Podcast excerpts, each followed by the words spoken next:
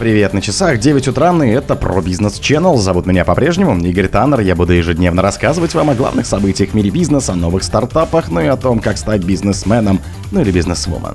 Шохин оценил затраты бизнеса из-за расширения списка выбросов в 40 миллиардов рублей. Гендиректором дочки Данон в России стал глава Минсельхоза Чечни. Владелец Durex опроверг данные о решении не уходить с российского рынка. Интер Рау купит крупнейшего производителя паровых турбин. Роскомнадзор включил Авито и ЦИАН в реестр сервисов с объявлениями.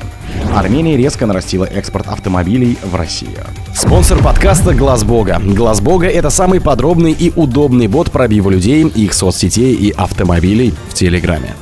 Шохин оценил затраты бизнеса из-за расширения списка выбросов в 40 миллиардов рублей. Президент Российского союза промышленников и предпринимателей Александр Шохин оценил почти в 40 миллиардов рублей затраты промышленных предприятий на установку систем контроля за выбросами в соответствии с новым списком загрязняющих веществ, предложенным Минприроды. Это следует из письма, которое Шохин 13 июля направил вице-премьеру, министру промышленности и торговли Денису Мантурову. Минприроды предлагает с 1 января 2024 года увеличить число число загрязняющих веществ, по которым компании должны вести мониторинг с 566 до 655 что потребует от них закупки нового оборудования. Шохин указывает, что создание избыточных административных барьеров для промышленности и ухудшение и без того сложного экономического положения промышленных компаний реального сектора экономики в условиях западных санкций, введенных после начала спецоперации России на Украине в 2022 году. Многие компании были вынуждены пересматривать производственные планы, менять направление поставок продукции с европейских на азиатские, ближневосточные и южноамериканские, увеличивать затраты на логистику и искать новых поставщиков оборудования. Гендиректором дочки Данон в России стал глава Минсельхоза Чечни. АО «Данон России» на российскую дочку Данон возглавил заместитель председателя правительства Чечни и министр сельского хозяйства республики Якуб Закриев, сообщил источник изменений, уже отражены на базе данных Спарка. Закриеву 32 года, и он племянник главы Чечни Рамзана Кадырова. Чеченским Минсельхозом он руководит с ноября 2020 года. Работать в региональном правительстве Закриев начал в 2013 году. В 18-20-х годах был мэром Грозного, награжден медалью Ордена за заслуги перед Отечеством второй степени. 16 июля президент Владимир Путин подписал указ о передаче доли иностранных компаний в российской дочке Данон во временное управление Росимущества. Это 83 миллиарда обыкновенных акций Данон Россия и 85 тысяч обыкновенных акций Данон Россия, принадлежащих Данон Трейд. В документе говорится, что решение принято в соответствии с указом президента от апреля 2023 года о временном управлении некоторым имуществом. Последний введен в действие в связи с необходимостью безотлагательных мер в ответ на недружественные и противоречащие международным международному праву санкций США и других стран в отношении российских физических юридических лиц, в том числе касающихся ограничений прав собственности. Владелец Durex опроверг данные о решении не уходить с российского рынка.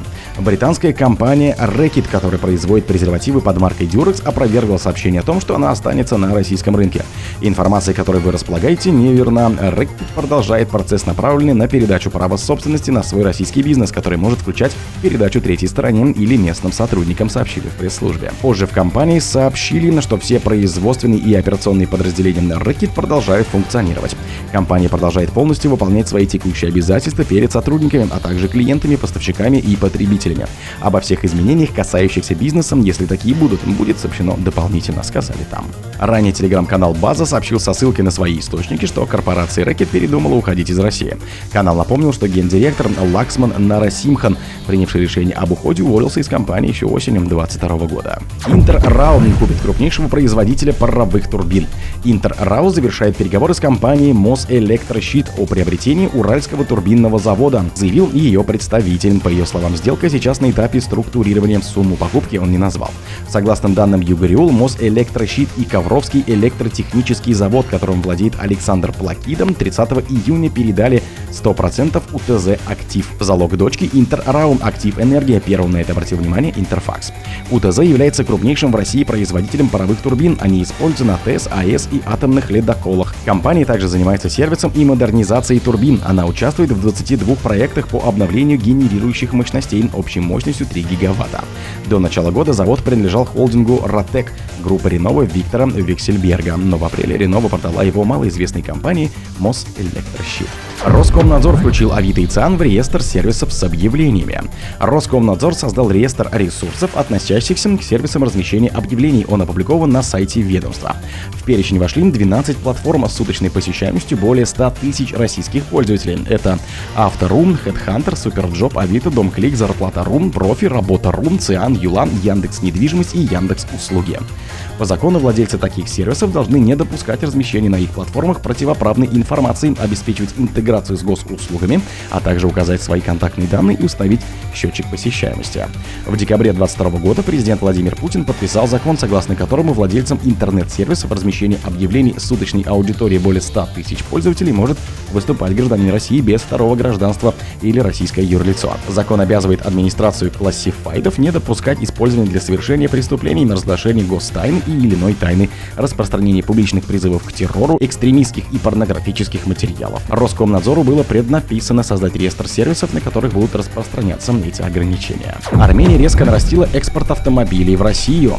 Армения, у которой нет собственного автомобильного производства, нарастила экспорт машин в Россию. После начала военных действий на Украине США запретили экспорт в Россию почти всех легковых автомобилей, как поддержанных, так и новых.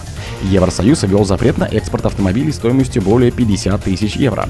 В июне этого года Евросоюз расширил запрет на поставки в Россию автомобилей класса люкс, а также на все электро- и гибридные автомобили, в том числе и поддержанные. Между Арменией и Россией действует беспошлинная торговля, в республике не проходит таможенное оформление. В январе прошлого года до начала военных действий на Украине Армения импортировала из США автомобили на 2,8 миллионов долларов. Год спустя объемы импорта взлетели до 29,5 миллионов долларов.